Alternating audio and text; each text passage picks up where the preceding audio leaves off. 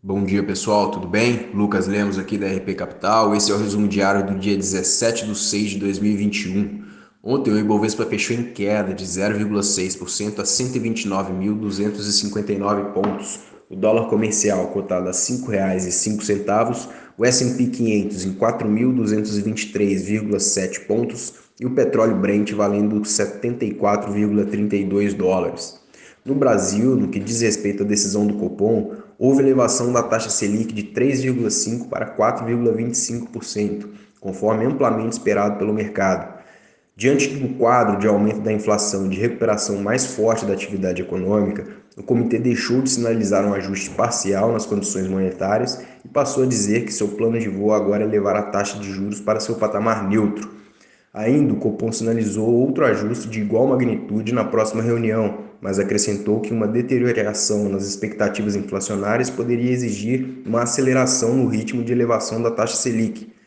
A decisão anunciada ontem reforçou o cenário de aumento da taxa de juros para 6,5% até o final de 2021. Na política, o Senado marcou para hoje, às 10 horas, o reinício da sessão para apreciação da medida provisória que permite a capitalização da Eletrobras, depois da apresentação do relatório do senador Marcos Rogério no fim da tarde de ontem. O horário e a falta de acordo transferiram a decisão para hoje. O senador acatou 19 sugestões apresentadas por seus pares para tentar vencer as resistências ao texto.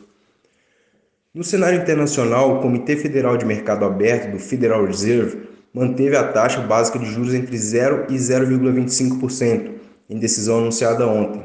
As projeções dos dirigentes do Banco Central americano passaram a sinalizar duas altas da taxa de juros de referência até o final de 2023.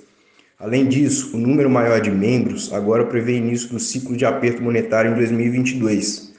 Na agenda econômica de hoje, destaque para a publicação de alguns indicadores nos Estados Unidos, pedidos semanais de seguro-desemprego, índice de atividade industrial do Fed Filadélfia referente a junho, indicador antecedente do Conference Board relativo a maio. Bom, pessoal, esse é o resumo de hoje. Qualquer dúvida, estamos por aqui. Um abraço.